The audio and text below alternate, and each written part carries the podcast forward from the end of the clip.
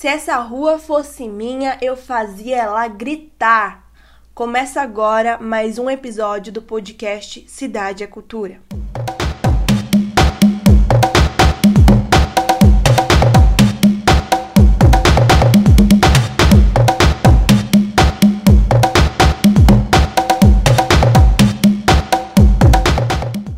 Nosso podcast começa com um novo formato. Agora os episódios são feitos a partir dos nossos encontros semanais com convidados. Essa foi uma das formas encontradas de expandir o debate acadêmico para fora dos marcos institucionais. No episódio de hoje, levantaremos uma discussão sobre arte, etnografia e descolonização entre o direito local e o global. Mas calma! Se nenhuma dessas palavras lhe pareceu familiar, trouxemos um ilustre convidado para tratar desse assunto, o professor Gabriel Mantelli, docente na Universidade São Judas Tadeu e coordenador do Núcleo de Direito e Descolonização. Apresentando nosso convidado, Gabriel Mantelli é bacharel em Direito pela Faculdade de Direito da Universidade de São Paulo, USP, é mestre em Direito e Desenvolvimento pela Escola de Direito de São Paulo da Fundação Getúlio Vargas, a FGV Direito São Paulo, e doutorando em Filosofia e Teoria Geral do Direito na Universidade de São Paulo, a USP também. Obrigado, Ingrid. Obrigado, pessoal. É muito bom estar aqui de volta no núcleo, é, ver como que o projeto tem se estabelecido, aproveitar um pouco desse contexto, e eu sei que os outros episódios aqui do podcast também já fizeram um pouco a, contextualização da, da criação do núcleo de Direito, Cidade e Cultura, mas surgiu de um interesse de um grupo de alunos e alunas, alguns anos atrás, né, fundamentalmente eu uh, e a, e a Júlia Moraes, de tentar estabelecer uma agenda de pesquisa que fosse especificadamente né, pensada para fazer a relação entre direito, cidade e cultura, não só né, pensando quais são os instrumentos culturais e como que o direito rege esses instrumentos, essas políticas culturais no âmbito das cidades, mas também eu acho que o meu papo vai ser um pouco essa provocação para vocês hoje, né, uma provocação com vocês para a gente discutir isso, como também a gente pode perceber as relações entre direito e cidade desde perspectivas culturalistas, né, como a gente consegue incluir uma visão de criação do que seja direito para além da visão tradicional, que é a visão positivista, que a gente está acostumado a, a olhar o direito e como a gente aprende naturalmente. Então, é, eu indiquei para leitura, então, para contextualizar aqui os ouvintes também e as ouvintes, é, dois textos de um professor colombiano chamado Luiz Eslava, que acaba trabalhando uh, na intersecção entre antropologia e direito internacional. Uh, são dois textos que vão trazer a provocação de olhar esse direito internacional a partir do que ele está chamando aí de pequenos lugares, né, e do direito doméstico. Então, a provocação aqui hoje seria a gente tentar ampliar um pouco as discussões sobre esse direito municipal, ou como a gente entende o direito na cidade, o direito à cidade, também incluindo um olhar sobre como as políticas internacionais, como as normas internacionais acabam aparecendo no cotidiano das cidades. E aí ele faz isso por meio de uma intersecção com a arte. Um dos uh, materiais é o uh, Vinhetas de Istambul, né, em que ele usa fotografias para fazer essa, essa provocação, e o outro chama Arte entre o, o doméstico e o internacional, que ele vai usar projetos de arte para entender a questão dos direitos humanos, tá? Aproveitar para fazer uma fala um pouco mais geral sobre o que é olhar esse direito através ou por meio de perspectivas críticas, uh, porque nesses, anos, nesses anos aí de graduação que vocês vão ter pela frente, vocês vão ser ensinados a todo momento a olhar o direito desde uma perspectiva muito localizada, que vai se pretender universal, que é a perspectiva normativa, positivista. E aí eu, a Júlia e um outro conjunto né, de pesquisadores acabam uh, tentando quebrar esse, uh, esse olhar totalmente normativo sobre o direito, nas possibilidades de enxergar outras sensibilidades jurídicas, e a partir disso a gente conseguir talvez ampliar o que a gente entende por direito e questionar a maneira como o direito não funciona principalmente, né? Então, até me chamou a atenção um pouco nessa conversa que a gente estava começando a ter aqui, a noção que uma das a, alunas trouxe de, ah, eu tive dificuldade de ver a parte prática desses, desses estudos, né? Então vamos falar também sobre qual é a relação entre teoria crítica e o mundo da prática do direito e como vocês podem utilizar isso aí na, nas pesquisas, nas leituras que vocês vão começar a se embrenhar. Então, gente, a proposta aqui hoje é falar um pouco sobre a relação entre arte, etnografia uh, e direito internacional, enfim, descolonização. De novo, assim, este é um núcleo que se propõe a entender as intersecções mais profundas entre os debates do direito, da cidade e da cultura. Isso não quer dizer que necessariamente ou somente esse debate específico, né, esse campo de pesquisa, vai estar preocupado em entender o que é a cultura na cidade, ou entender o que é o samba na cidade, entender como que o museu funciona. Claro que esse campo também vai se preocupar com esse, esse funcionamento cotidiano dessas instituições e como que o direito auxilia ou atrapalha a operação disso. Né? Então, por que, que ah, os aparatos culturais não chegam na periferia? Né? Por que, que a polícia mata e criminaliza o funk? É, então, também os desfuncionamentos ah, dessas relações entre o direito, a cidade e, e a cultura, entendido aqui enquanto produto cultural. Mas a minha provocação hoje para vocês e para os ouvintes né, é como que a gente consegue incorporar também olhares a partir da antropologia cultural e a partir da antropologia interpretativa, para que a gente consiga observar os fenômenos que acontecem na cidade por meio do direito de uma forma diferente, né? E aí, talvez de alguma forma a gente possibilitar essa noção de descolonização do pensamento, descolonização do imaginário.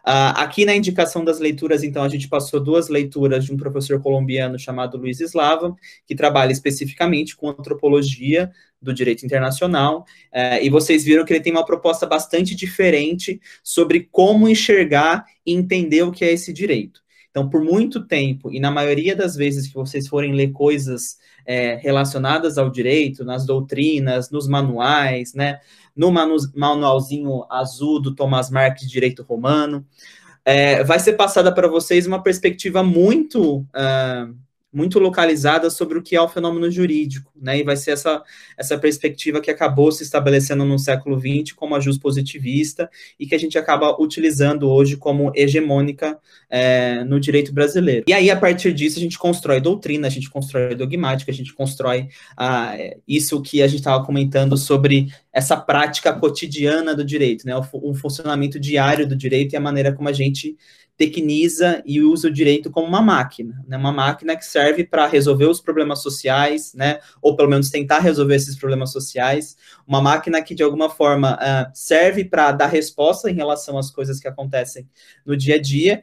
E aí nessas perspectivas críticas que a gente acaba adotando aqui também uma máquina que serve para reproduzir a forma como o capitalismo se estrutura, como o racismo é presente na sociedade, etc, etc. Né? A provocação do Slava, que também é uma provocação minha, da Júlia, que acabou aqui de, de participar com a gente da reunião, as nossas provocações são a gente consegue observar o que a gente chama de direito a partir de outros lugares, que não necessariamente esses lugares que a gente vai considerar tradicionais do direito.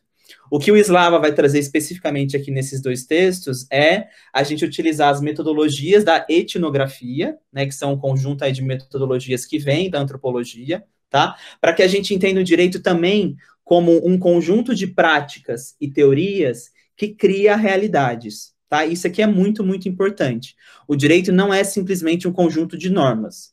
O direito não é simplesmente aquilo que está no Vadimecum tá? Hoje em dia, o nosso direito, ele está todo momento criando maneiras de organizar o mundo e de organizar a maneira como a gente enxerga o mundo. Vejam como isso é muito impactante. Né? Então, a maneira como eu entendo os conflitos sociais, a maneira como eu entendo a desigualdade, a maneira como eu entendo o rico e o pobre, a maneira como eu entendo o Estado brasileiro, todas essas ferramentas que a gente acaba né, de alguma forma naturalizando e entrando nas nossas subjetividades, são criadas cotidianamente reproduzidas pelo direito.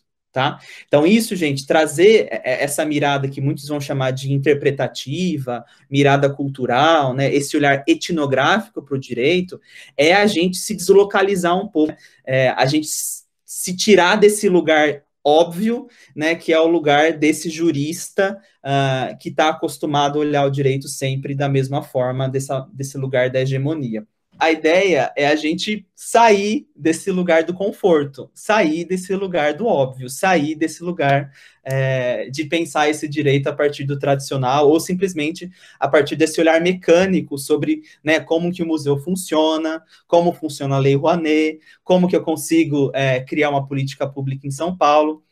A minha provocação aqui nesse podcast, nessa conversa com vocês é também fazer uma virada do, do ponto de vista metodológico né, sobre como vocês vão olhar essas relações. Não simplesmente sentar ah, hoje nós vamos estudar a Lei Rouanet. Agora eu vou entender como que a Lei Rouanet funciona. Ah, agora eu vou entender como que funcionam os direitos culturais na Constituição brasileira. É importante fazer isso? Sim, é super importante fazer isso, né? Entender o que é o direito à cidade, entender esses debates é, no comecinho. Mas dá um passo além, né? Como que eu também posso problematizar a maneira como a gente interpreta a Lei Rouanet, como a gente lida com as políticas culturais, talvez perceber esse aspecto crítico sobre o não funcionamento do Estado, ou também um funcionamento que é enviesado e racista e classista desse Estado, né? Então a gente fala de racismo estrutural, racismo sistêmico, etc. O que eu acho interessante nessa provocação que o Slava acaba trazendo, que é uma provocação que acaba aparecendo nas nossas pesquisas, é tentar deslocalizar esse direito né? E aí, no sentido de entender que existe uma insuficiência, isso aqui é muito importante, né? Porque a, a, depender do caminho que você pegue nessa metodologia, você pode chegar até negar o direito ou entender que existem insuficiências nesse Estado, insuficiências nessa máquina política e tentar pensar formas de corrigir essas insuficiências, né?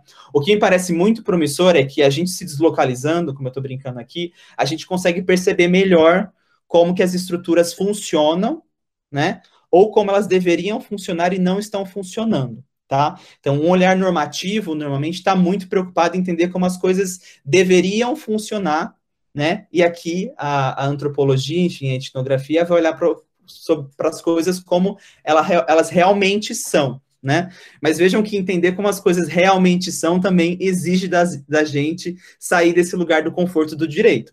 Porque se é, se é, o próprio direito que nos dá os mecanismos de entender o que é realidade, a gente tem que estar muito ciente de que esse direito também pode, de certa forma, nos manipular a enxergar a realidade de uma determinada maneira, tá? Então, aqui é meio que um processo de uh, dessubjetivação, vamos dizer assim, de tirar algumas, alguns pressupostos, algumas maneiras de enxergar esse direito, né? E construir outras no lugar. Ou, sei lá, se vocês quiserem também destruir tudo que vocês entendem como direito e mirar outras perspectivas aí revolucionárias e destrutivas. Vai de cada um, vai do gosto do freguês. Mas a minha provocação é essa, assim, é, e eu acho que o, o Slava faz isso de forma muito uh, interessante, trazendo uh, como que a gente pode olhar o direito internacional por meio de fotografias, né? E como que a gente consegue é, entender a relação entre o direito local e o direito global a partir da arte, né? E a partir de uh, projetos artísticos para pensar os direitos humanos. Então vejam que aqui uh, quando a gente fala em cultura, direito, cidade, cultura, cultura não é simplesmente um objeto, né? Cultura não é simplesmente eu olhar é, o baile funk, não é simplesmente olhar o grafite, não é simplesmente olhar o samba, ou né, olhar o funcionamento do MASP.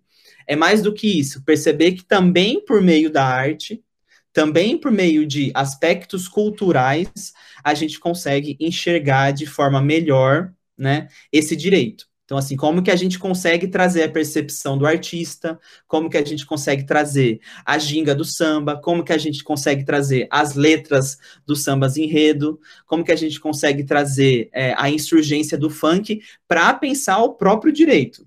E não o contrário, né? O direito olhando o funk, mas como que existe talvez uma sensibilidade dentro dessas pessoas que ocupam esses lugares culturais, né, para olhar de volta o direito.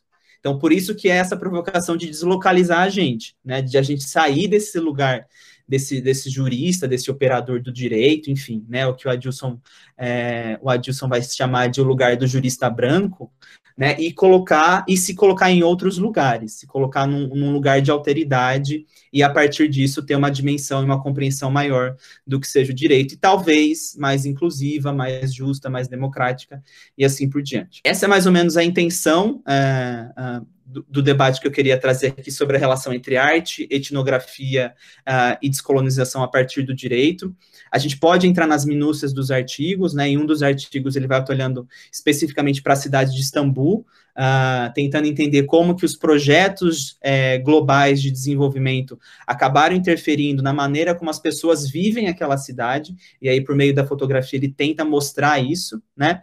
E a partir disso ele propõe então que exista um alargamento sobre como a gente entende a relação entre a cidade e o direito internacional, né, que as coisas estariam muito mais conectadas do que aparentemente elas estão, ou como né, os juristas tradicionais querem que a gente entenda, como se existissem dois blocos separados, né, o direito local, o direito da cidade e o direito internacional voando sobre as nossas cabeças. Né? A provocação aqui do Slava também é compreender que está tudo muito imbricado hoje é, no que ele vai chamar de funcionamento cotidiano do direito internacional. Então, acho que a ideia era mais ou menos essa. Eu abro para as perguntas, comentários, e aí a gente pode continuar o debate. Eu tenho uma pergunta sobre, sobre pesquisa decolonial como um todo. Tipo assim, eu estava conversando esses dias com, com uns amigos, assim, eu tinha umas amigas da FAO, que elas estão fazendo minha iniciação científica, e elas queriam um recorte decolonial. E aí, a partir disso, umas coisas que elas estavam falando é que elas pesquisam História da Arte, e não tem como você pesquisar. Se você quer fazer um recorte decolonial, o interessante é que você leia autores latino-americanos que falem sobre a América Latina e não autores europeus, né, e tudo mais. Mas, ao mesmo tempo, elas estavam falando que é muito difícil hoje em dia, se você faz uma bibliografia formada só por nomes, é, ainda que nomes de peso, assim, latino-americanos e do eixo do sul global, é uma bibliografia que tem uma tendência maior de ser desvalorizada quando você chega em um congresso, quando você chega em alguns ambientes que ainda são mais conservadores. A própria USP, por exemplo, né? Então, como a gente vai fazer pesquisa decolonial e como a gente vai bancar isso se existem entraves que persistem, né, nesses espaços que, querendo ou não, a gente tem que ocupar, né? Então, enfim, queria saber um pouco o que você pensa sobre, sobre isso. Olha, assim, é, qual que é o ponto aqui, né? Nós estamos falando de uma literatura que, a depender do campo, ela pode ser mais ou menos marginal, né?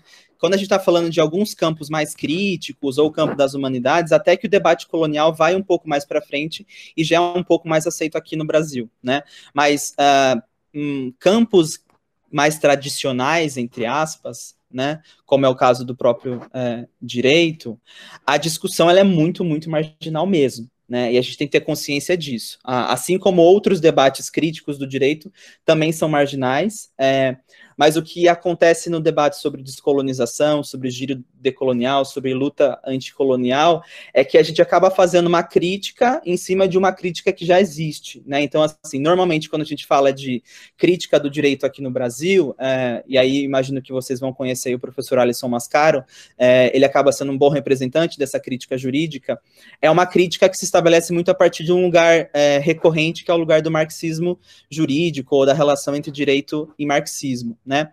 É claro que ele também dialoga um pouco com a questão da, da colonização e da descolonização, mas não acaba sendo a centralidade uh, que ele acaba utilizando, né? Então, assim, hoje, grande parte do debate crítico, né, vai estar em torno de figuras como o próprio Marx, ou, né, todo mundo aqui vai ler é, Foucault em algum momento para discutir prisões e criminologia, né? Então, esse, assim, é o must é, do debate crítico uh, e tem a ver com figuras eurocentradas, né, que, claro, fazem também próprio Marx e o próprio Foucault trazem é, debates sobre colonização, sobre corpos colonizados, é, mas aqui, como uh, o, Danilo tinha comentado, a ideia é também descentralizar essas referências bibliográficas, né? Por que, que a gente fica tão focado em estudar o Foucault, estudar o Marx, estudar o Habermas, é, outras figuras aí já meio tradicionais dessa crítica do direito, e não estuda tantas outras que se estabelecem a partir do sul global, né? Indianos, sul-africanos, é, colombianos, mexicanos, brasileiros que não tenham necessariamente esses olhares eurocentrados. Por que a gente não faz esse movimento, né? E aí a provocação que a gente faz é essas, essas outras pessoas, esses outros teóricos baseados no sul global, com certeza tiveram experiências e vivências muito mais similares do que aqueles baseados no norte global né? E aqui, quando a gente está falando de pessoas no sul global, a gente está pensando também a questão do colonialismo interno. Então, desde né, pessoas brancas no sul global, entendidas como brancas no sul global, que né, vivem um tipo de experiência é, de fronteira, assim como as próprias pessoas racializadas que estão no sul global e são subalternizadas historicamente. Aí que pensando populações negras, indígenas, tribais, é, mulheres, LGBTs e assim por diante como que esses aportes, como que essas vivências, como que esses, né, para usar aqui o termo uh, do giro decolonial, né, como que esse sentir pensar, ou enfim, como fala de Jamila Ribeira, como que esses lugares de fala é, conseguem é, nos aportar uh, maneiras teóricas uh, de enxergar essas realidades. Né? Então, aqui é sempre no sentido de, de também questionar, em grande parte, esse tal desse universalismo racional, que, como tem, de alguma forma, argumentado todas essas pesquisas, né, sejam dos estudos feministas, raciais, do sul global, decoloniais, esse tal pretenso universalismo, ele não é universal, né, ele é muito localizado. Então, se ele é localizado, ele também pode ser confrontado com outras localidades, tá? Então, a ideia seria um pouco essa, assim, da gente confrontar esse universalismo que se apresenta, né, e se diz universal, quando na verdade não é, é na prática, porque ele acaba uh, se baseando numa experiência concreta de um sujeito concreto, específico, tá? E aí a, a potencialidade da gente trazer esses, né, entre aspas, outros saberes, outras visualidades, outras percepções, né, que também vai incluir não só a maneira como a gente enxerga, mas também como a gente sente, é, cheira é, e percebe as, as realidades. E veja que, que tudo isso, é, Danilo, acaba sendo muito desafiador. E aí exige uma certa coragem acadêmica de assumir essas posições de crítica né? É isso, assim, os professores não vão nos entender normalmente, é, o campo ele é muito pequeno para fazer a discussão, mas se você entende, né, e aqui, não só você, mas as pessoas que ouvem aqui é, o podcast também, mas se você acha que esse entendimento, esse conjunto de entendimentos faz minimamente sentido, né, e que pode trazer acúmulos, né, pode trazer maneiras diferentes, ou talvez propostas diferentes de resolver os problemas, né? E que talvez seja isso também que as pessoas estejam procurando, né? Maneiras diferentes de resolver os problemas de hoje. Está todo mundo acostumado com as mesmas soluções que são propostas pelo direito, pela economia, né? Talvez descolonizar, talvez a luta anticolonial, talvez a luta dos povos indígenas, dos quilombolas, talvez tudo isso tenha muito a nos ensinar sobre como a gente pensa a cultura, pensa a sociedade, pensa o próprio direito e a própria justiça, né? Então, a provocação é essa, né? É, é, a gente confrontar os professores, né? Os mais tradicionais, vamos dizer assim. É questionar, e claro, assim, só para aproveitar a sua fala, não é jogar é, o Montesquieu fora, não é jogar o Kant fora, não é jogar o Foucault fora, não é isso, porque a gente vai ter que estudar essas pessoas. Mas o ponto é a insuficiência. Estudar esses caras mas também estudar Lélia Gonzalez, mas também ler o samba enredo da Mangueira, mas também utilizar uma letra de funk dos Racionais para entender a realidade. Então é isso, assim, é a insuficiência de certos cânones e não a sua completa negação, para que a gente também não, uh, não jogar todo o acúmulo teórico europeu, que é muito rico e, e nos ajuda muito a interpretar e entender a realidade né? Mas é isso, é a insuficiência. Se tem um cara, um jurista na Índia discutindo isso, vamos tentar entender como que ele está olhando a realidade indiana, que é muito mais próxima da realidade brasileira do que a realidade francesa, né? É, quais são as possibilidades de entender o fenômeno jurídico a partir disso, né? É, talvez a provocação seja nesse sentido. Entendi, muito obrigado. Gostei muito da, da reflexão.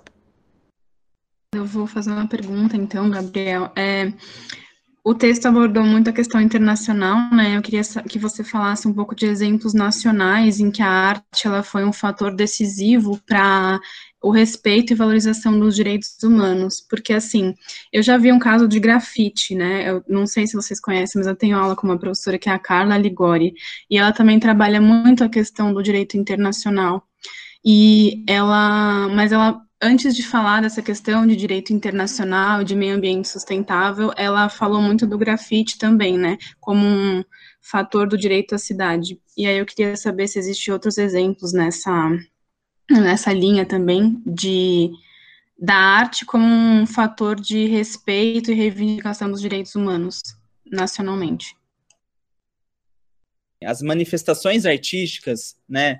E aí, de novo, uma outra provocação, né? Aqui entender o que é cultura no sentido mais aberto, então tudo que está re, é, relacionado à identidade do povo brasileiro se identifica com cultura, né, de uma acepção mais geral, e aí a provocação que, né, a gente acaba fazendo é também como a gente entende o que é arte e o que não é.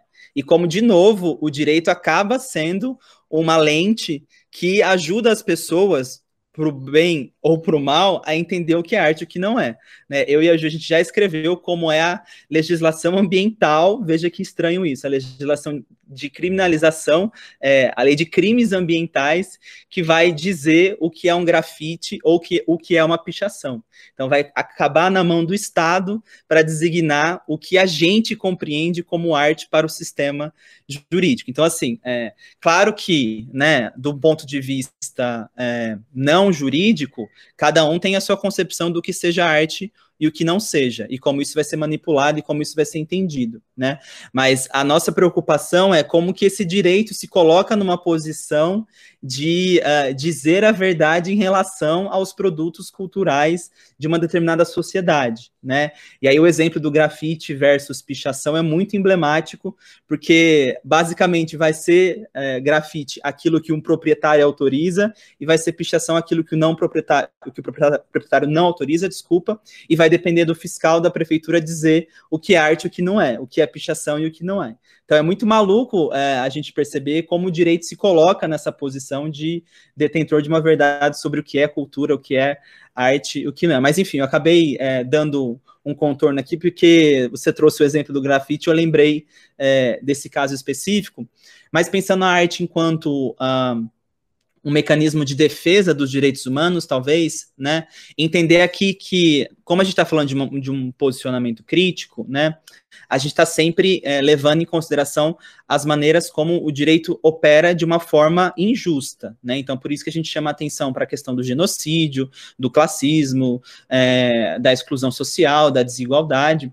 Mas isso não quer dizer que a gente não possa utilizar esse direito também de forma tática e de forma estratégica, né? E aí alguns vão dizer de forma insurgente, ou seja, usar o próprio direito contra esse direito. Né? Então, usar o direito estatal, usar a narrativa dos direitos humanos para que a gente consiga estabelecer garantias para as populações que foram uh, subalternizadas historicamente e que ainda estão nas margens da sociedade. Né? Então, não só utilizar a própria né, narrativa dos direitos humanos como um mecanismo de defesa e de garantia, mas também como que a gente pode se apropriar dessas, desses conjuntos artísticos e culturais para falar sobre justiça. E aí, eu acho que os exemplos são vários, viu, Mari? A gente pode pensar de novo, assim, desde o, né, eu sempre gosto de chamar a atenção disso, desde o samba enredo da Mangueira, de 2019, que falou sobre a necessidade de entender o Brasil para além daquilo que está no oficial, né? Então, assim, é, me parece que ali eu estou vendo é, uma concepção, novas concepções de justiça sendo veiculadas nacionalmente, né? E se está fazendo uma defesa ali concreta, né, pela afirmação dos direitos humanos de populações que foram subalternizadas historicamente. Né? Então, a letra em si é um manifesto, é um, um, um conteúdo jurídico que a gente consegue utilizar para fazer a defesa e fazer esse uso estratégico disso, né, no judiciário, para pensar a política pública, para usar, para usar na doutrina, para fazer a tal da hermenêutica jurídica. Me parece que a gente tem que ir nesse sentido, né? Então, da mesma forma que o Slava foi lá e tirou várias fotos de Istambul para tentar enxergar o direito internacional lidando com o direito municipal, o direito local, a gente também pode pegar uma letra, é, um, um samba enredo é, da Mangueira, e a partir disso trazer concepções sobre o que seja o justo, o que seja o correto, o que seja é, o mais adequado para uma determinada sociedade. E me parece até mais produtivo, porque você está ali lidando diretamente com as pessoas, né? As pessoas que produziram aquelas peças artísticas, né? Não necessariamente veio de um produto intelectual, de um jurista branco que estudou na São Francisco e leu teóricos do século XX e do século XIX, né? É que é um pouco a discussão que a gente traz em torno dessa crítica, né? De onde que a gente pensa o direito e de onde que a gente fala esse direito. Então me parece que o lugar da arte seja um lugar insurgente e interessante.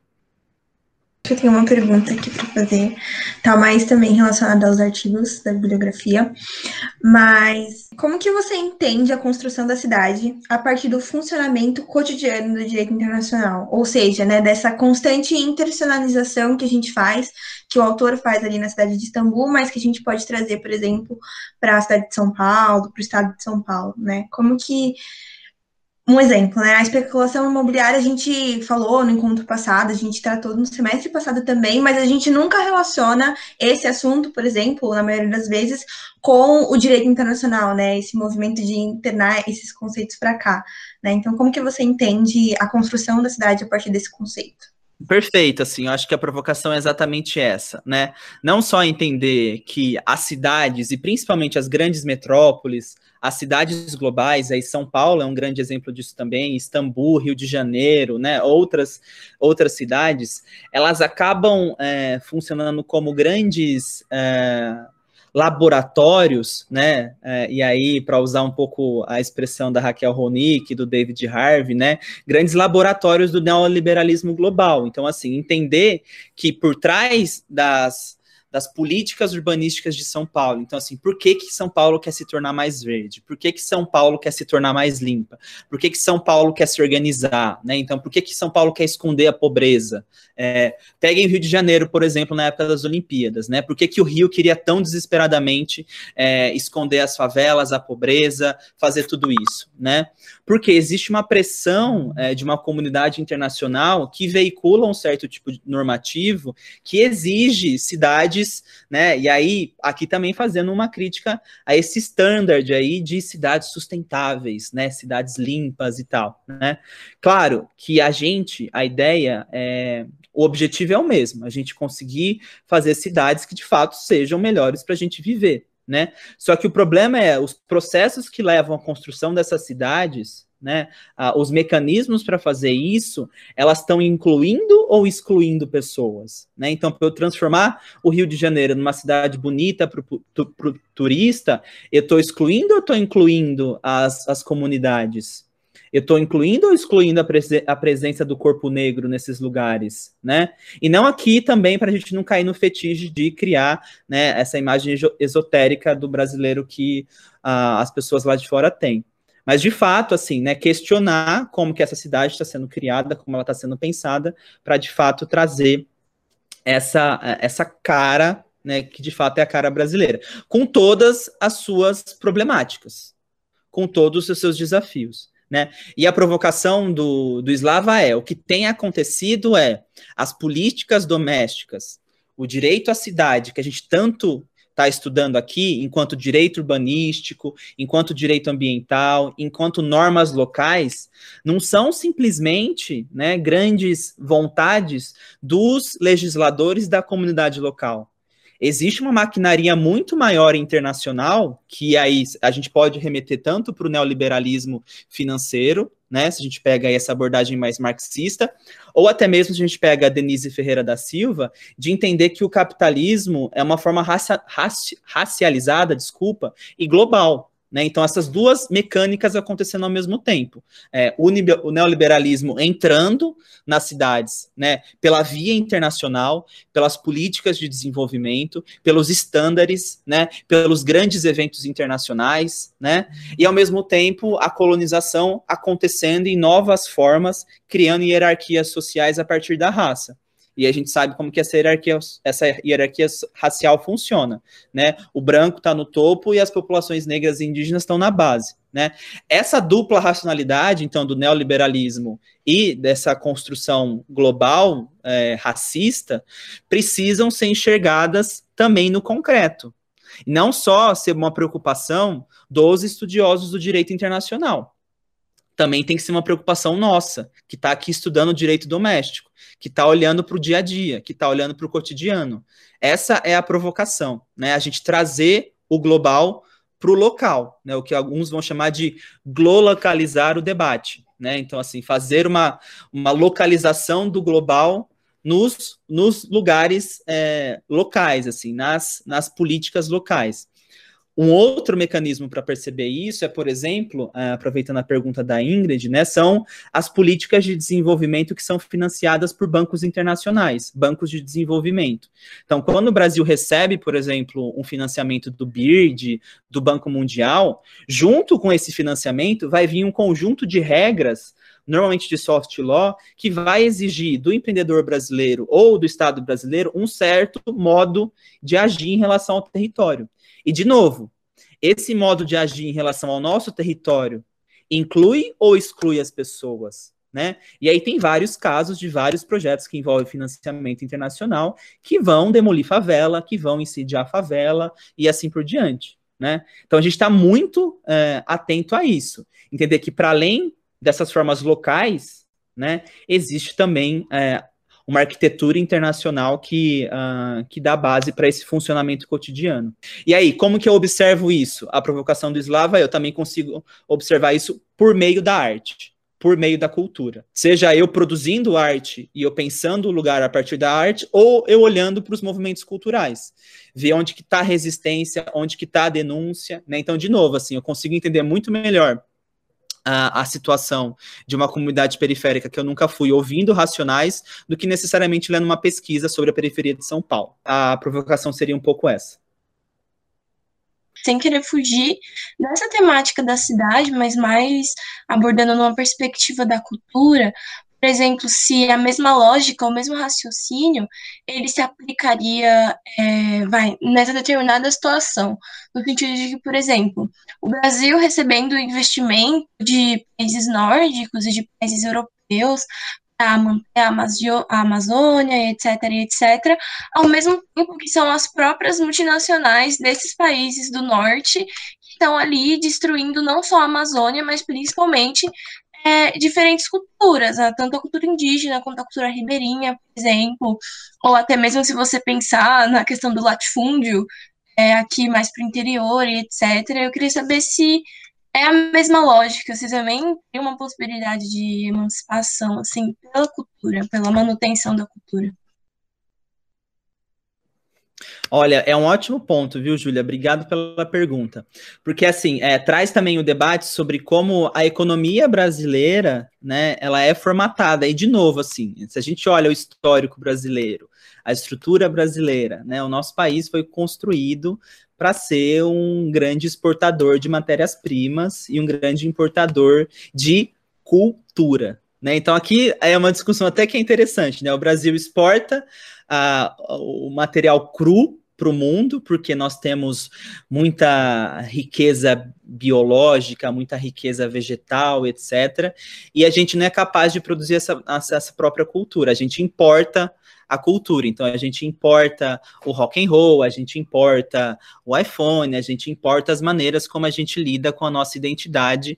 E aí, enfim, claro que a discussão ela não é tão simplista assim, né? Porque também vão, vai ter disputas em relação à maneira como a gente também é, engole essa cultura estrangeira. E aí entra a discussão sobre tropicalismo, antropofagia, né, manifesto modernista, né, que também acaba sendo aí uma, proposito, uma proposição, né, que tem aí alguns elementos da descolonização também, que seria essa insurgência contra é, as possíveis formas de uh, de invasão do território e uma maneira disruptiva e diferente de fazer isso, né? Uma maneira mais, é, uma maneira acolhedora e potente e, e, e, também desobediente de fazer isso.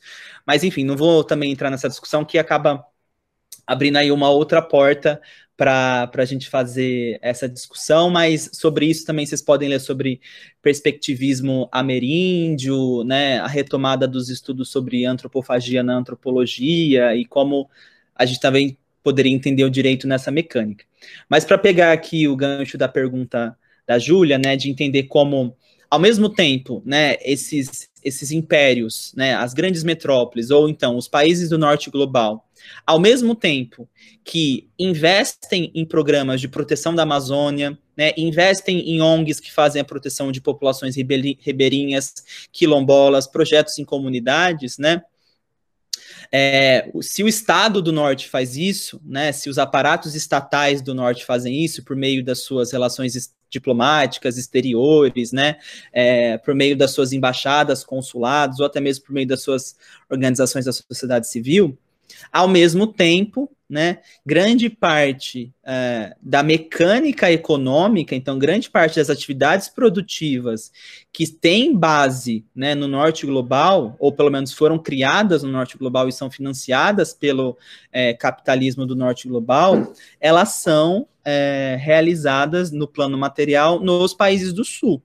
Né? Então, assim, é, onde que acontece a exploração do petróleo? Né, não é no norte global, é no sul global. Onde acontece né, a produção da soja? Não é no norte global, é no sul global. Onde acontece a produção da carne? É no sul global. E assim por diante. Né? E onde acontece a produção da tecnologia? No norte global. E a gente consome isso. Né? Então, para isso tem toda a, a discussão sobre é, teoria da dependência, que vocês podem resgatar aí da economia política, ou até mesmo a noção de sistema mundo, para entender como que se dá essa organização mundial e a circulação do capital, e como que o direito facilita é, isso por meio de contratos internacionais, por meio do direito internacional, etc. Tá? O que a Júlia vai trazer para a gente, né, de provocação? Né, se eu entendi direito, a Júlia, você pode me corrigir, né? pode a cultura servir como mecanismo para proteger as populações é, desse avanço do capitalismo internacional e dessa forma é, é, dessa forma colonial de ocupação do território? Seria mais ou menos isso? Como que a gente fazia a proteção de comunidades ribeirinhas, indígenas? Sim, seria mais ou menos essa pergunta, sabe? Levando em consideração não só a cultura como numa perspectiva superficial, tipo, ah, é a arte, a música, etc., mas pensando nesses povos originários específicos, tipo, a cultura como o estilo de vida, sabe? Uhum. Uhum. Legal. É, essa é uma discussão muito interessante porque vai é, minimamente desembocar em dois pontos. Né? O primeiro é entender que essa, esses modos de ser, viver e estar de tantas populações e tantos povos que não estão ainda sobre a égide, égide do, do, regime moderno colonial, então, assim, as tantas 300 é, etnias que existem aqui no Brasil, modos de ocupar o território que não são necessariamente o modo capitalista, ocidental, branco, colonizador, né? Como que a gente pode aprender com essas maneiras de ocupar o território e desconstruir a, a maneira de, de ocupação que nós temos hoje hegemônica, tá? Que é um desafio, um desafio muito grande, né? Pensar as confluências entre esses povos, né? Esses povos é, das, das matas, das florestas, esses povos é, com os povos das cidades, né? Que é um desafio. Como fazer isso? É possível fazer isso ainda? Nós ainda conseguimos fazer isso? Ou, né? O encontro entre a cultura é, do homem europeu branco com essas outras culturas já foi devastador e não tem mais o que voltar, tá? Então essa é uma discussão que nós temos que fazer, tá? E me parece que o caminho da confluência, o caminho do diálogo, do interculturalismo e do multiculturalismo é um caminho muito saudável é, e um ponto de vista de construção de sociedade bem melhor do que é, esse que está aí colocado como modelo hegemônico do desenvolvimentismo, tá? E a outra discussão é como que essas culturas, né, como que esses povos, também de modo estratégico, utilizam do direito para se proteger foi aquilo que eu falei um pouquinho lá atrás, né? É, esses povos, eles já estão, é, de certo modo, é, conectados com a vida ocidental, com a vida urbana, né? Tudo isso já acontece, dada a maneira como o Brasil está estruturado hoje em dia. Então, esses povos, essas culturas, essas pessoas, né? São pessoas, né? Elas também manipulam o sistema jurídico brasileiro de forma tática e de forma estratégica né? Elas não são bobas. Elas estão querendo também ou proteger as maneiras, as suas próprias maneiras de viver e estar, ou então decidir outras maneiras de viver e estar no planeta, porque elas quiseram fazer isso. Né? Então, assim, essa disputa no campo é, prático, no mundo real, é assim que acontece. Assim, as, as populações acabam tendo uma força de autodeterminação em relação ao que querem fazer muito grande. A dificuldade, evidentemente, é que existem populações que, né, vai existir um conflito muito grande entre o que elas querem ser e que a, a, contemporaneidade obriga elas a serem. Então, assim, o avanço do agronegócio, o avanço do, uh, da industrialização, o avanço da fronteira agrícola, tudo isso, né, para as populações que vivem no território, para as populações que vivem nas florestas, para as populações que vivem, é, que são populações ribeirinhas, etc., que estão nesses lugares há, há muitas gerações, elas vão ter que lidar com essa fronteira em expansão.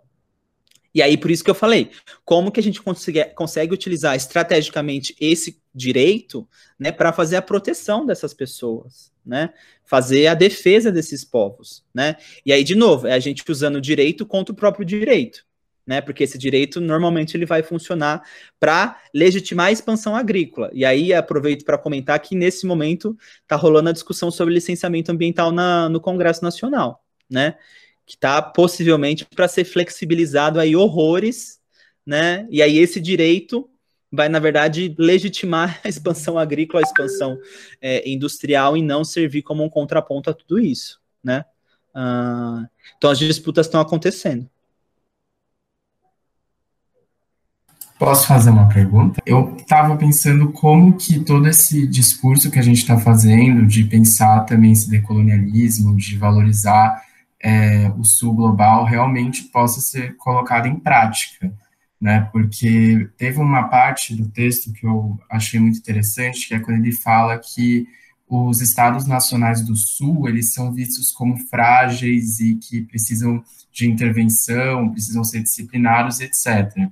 Isso não é uma visão só do Norte. Muitas pessoas do Sul global, principalmente elite, pensam dessa forma. Então, a gente precisa ver como que a gente pode mudar essa divisão interna que tem entre a gente aqui no sul global, e isso não é só dentro do Brasil ou dentro de um país específico, mas isso dentro de todo um contexto, de todo o sul global, para fazer uma diferença. E aí, quando eu li isso, eu lembrei muito é, da época que se falava de uma intervenção na Venezuela, né? E aí, muita gente defendendo é, trazendo principalmente essa questão de que a Venezuela é uma bagunça e que precisa de alguém forte, e é sempre Estados Unidos, né, para arrumar aquela bagunça. Era um discurso que eu lembro que eu ouvi muito na época que todo mundo falava disso, né, esse ano meio que deu uma abafada esse assunto. Mas, enfim, essa é a minha pergunta. Acho que tem, tem um ponto, e aí depois você pode repetir especificamente a, a pergunta, Vinícius, para não, não fugir muito da discussão, mas te ouvindo falar coisas que eu pensei, né? Coisas que eu acabei registrando aqui, né? Um primeiro ponto dos estudos e da prática decolonial, enfim, desse acúmulo de, de teorias e práticas, é o que muitos vão chamar de descolonização do imaginário, né? Que é descolonizar a maneira como nós próprios nos enxergamos. Então vejam, o colonialismo, né? Ele ainda se reproduz na maneira como a gente cria as categorias, na maneira como a gente pensa a nossa alteridade, nossa relação com o outro. E quando a gente pensa a nossa relação com o outro, a gente pensa a si próprio, a gente enxerga a si próprio. Né? Então, é aqui que entram as discussões sobre né, a, a posição de vira-lata que os países latino-americanos acabam se colocando em relação aos Estados Unidos, porque os Estados Unidos seriam a potência regional e lá tudo dá certo, e nos países da América Latina dá tudo errado, só tem ditadura, só tem violência, etc, etc, etc. Né? Então, fazer essa descolonização, esse processo de enxergar-se a si próprio, a sua própria maneira, é um desafio. Né? E aí eu acho que você traz de novo a, a, a preocupação de, na prática, né? É, como que a gente faz isso na prática? A gente não pode esquecer que, na prática, nós vivemos no mundo capitalista. Essa é a nossa prática. Essa é a nossa realidade. Essa é a nossa estrutura. Tá? É, mudar a, a, a maneira como a gente se relaciona neste mundo estruturalmente capitalista depende de muitas coisas, né? Então, assim, estar na crítica, estar na posição de, de crítico é confrontar a maneira como as coisas são feitas cotidianamente de forma naturalizada. Então, é questionar a maneira como esse direito é operacionalizado no dia a dia. Como que a gente pode fazer diferente? É exatamente levando essas críticas para dentro do sistema jurídico. Se colocando no papel de eu não vou utilizar o direito da forma como vocês querem que eu utilize. Eu vou tentar utilizar ele de uma outra forma. Vai ser mais difícil? Vai ser muito mais difícil muito mais difícil, né? Porque o direito ele quer que você opere da maneira que ele disse que você tem que operá-lo, né? É, e aqui olhando desde essa perspectiva super crítica, tá? De olha, o direito não serve para nada, ele serve para matar gente pobre na periferia, né? A gente viu aí semana passada. É para isso que o direito serve, para legitimar isso. E assim, eu não vou concordar com essa forma do direito se, se operacionalizar. Por outro lado, como eu falei para vocês e repito aqui, esse direito pode ser utilizado contra o direito. E aí talvez a gente ficar atento a isso, a esses mecanismos de insurgência e de uso estratégico e tático do próprio direito. Né? Então, como que os movimentos sociais estão utilizando o direito para legitimar suas demandas? Como isso está acontecendo? Né? Observando, participando desses movimentos, eu consigo entender melhor. Observando na sociedade civil organizada, talvez eu consiga também, vendo a defensoria, né, decisões progressistas do, do judiciário e assim por diante, né? É uma primeira, é uma primeira tentativa de fazer isso, né?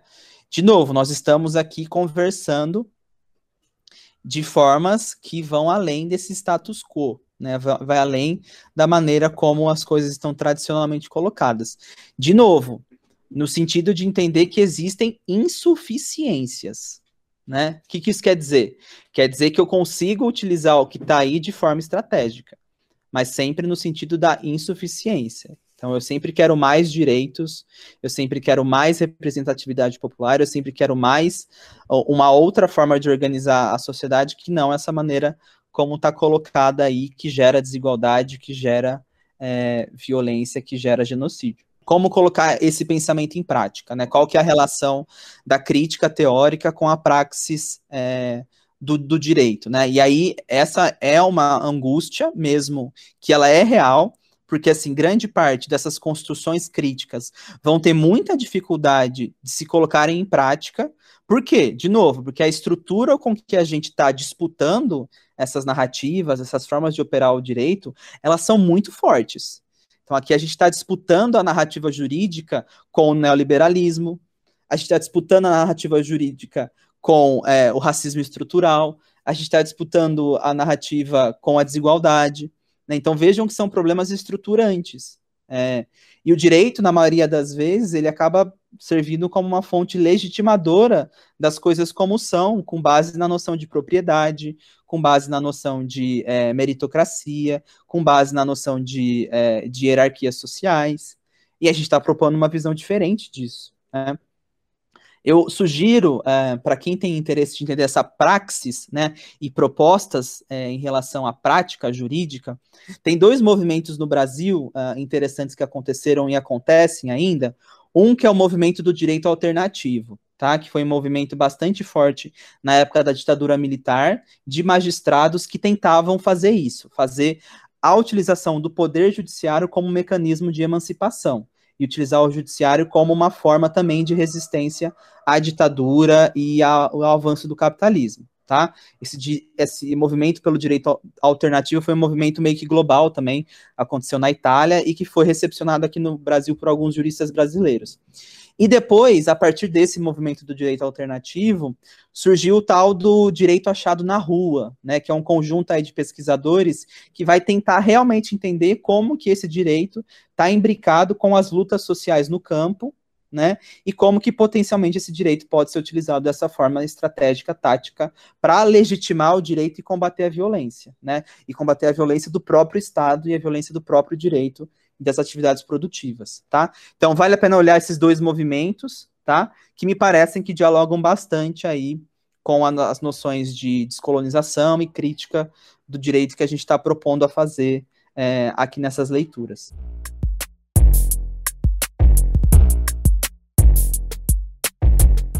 Bom, primeiro a gente queria muito agradecer a presença do Gabriel Mantelli aqui no nosso encontro de hoje. Foi de extrema importância, né? A gente sai aqui com pensamentos críticos mais aguçados nesse momento. Então, professor, se você quiser fazer alguma fala de fechamento, a gente ficaria lisonjeado em ouvir. Uh, então, pessoal, queria agradecer a oportunidade de estar aqui falando com vocês, também agradecer as, aos ouvintes e às ouvintes que estão nos acompanhando pelo podcast. Dizer, como eu digo sempre, que esses debates da descolonização, da luta anticolonial, do giro decolonial, eles são um convite, né? Um convite muito provocativo, né? Um convite de enxergar e de tentar enxergar o, o direito por outros olhares, por outras percepções, por outras sensibilidades, né? Ah, então, ampliar o nosso repertório sobre como a gente enxerga o direito.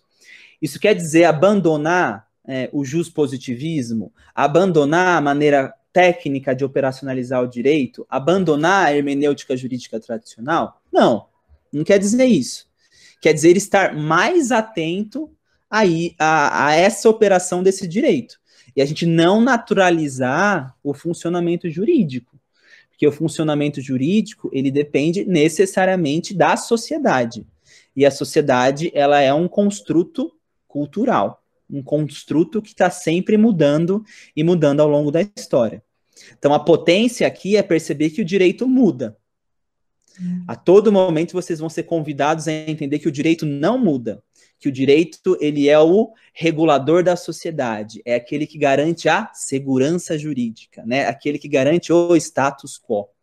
E a provocação do debate decolonial, do debate crítico, né? E aí, claro, assim, é, também deixa a porta aberta para os outros debates críticos que acontecem, que são muito ricos. Aqui eu estou falando um pouco do pedaço é, onde eu consigo manipular melhor a, literatura, mas enfim, é, criminologia, é, marxismo, pós-estruturalismo, feminismo, é, tudo isso, pessoal, é, a própria antropologia jurídica, a própria sociologia jurídica, né, todos esses campos mais, né, como a gente acaba chamando uh, por meio da literatura do, do professor Tércio, né, dessas literaturas mais etéticas, esses campos mais etéticos do direito, que questionam o campo, eles são muito fundamentais né? Para que a gente consiga entender a nossa posição enquanto um operador do direito, enquanto uma operadora do direito, né? Enquanto um futuro magistrado, uma futura magistrada.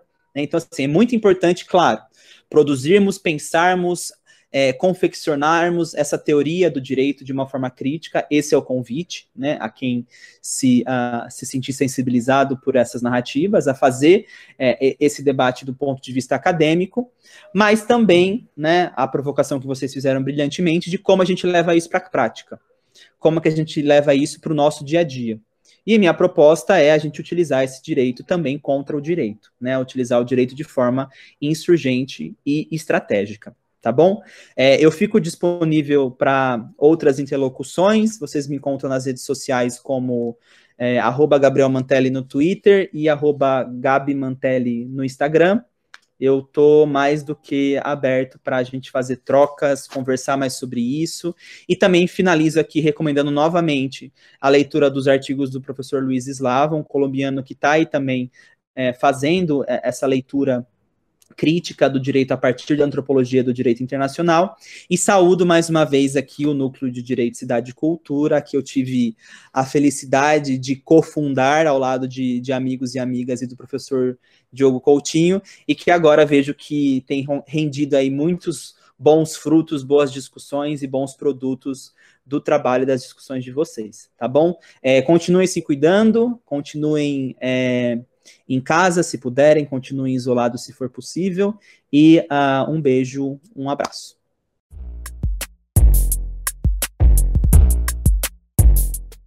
Então é isso, pessoal. Quem se interessar pode nos conhecer melhor através das nossas redes sociais. Basta procurar ntccult no Instagram, Facebook ou Twitter. E fiquem atentos para os próximos episódios do podcast a serem lançados nessa plataforma. Um até logo e não se esqueçam: cidade é cultura.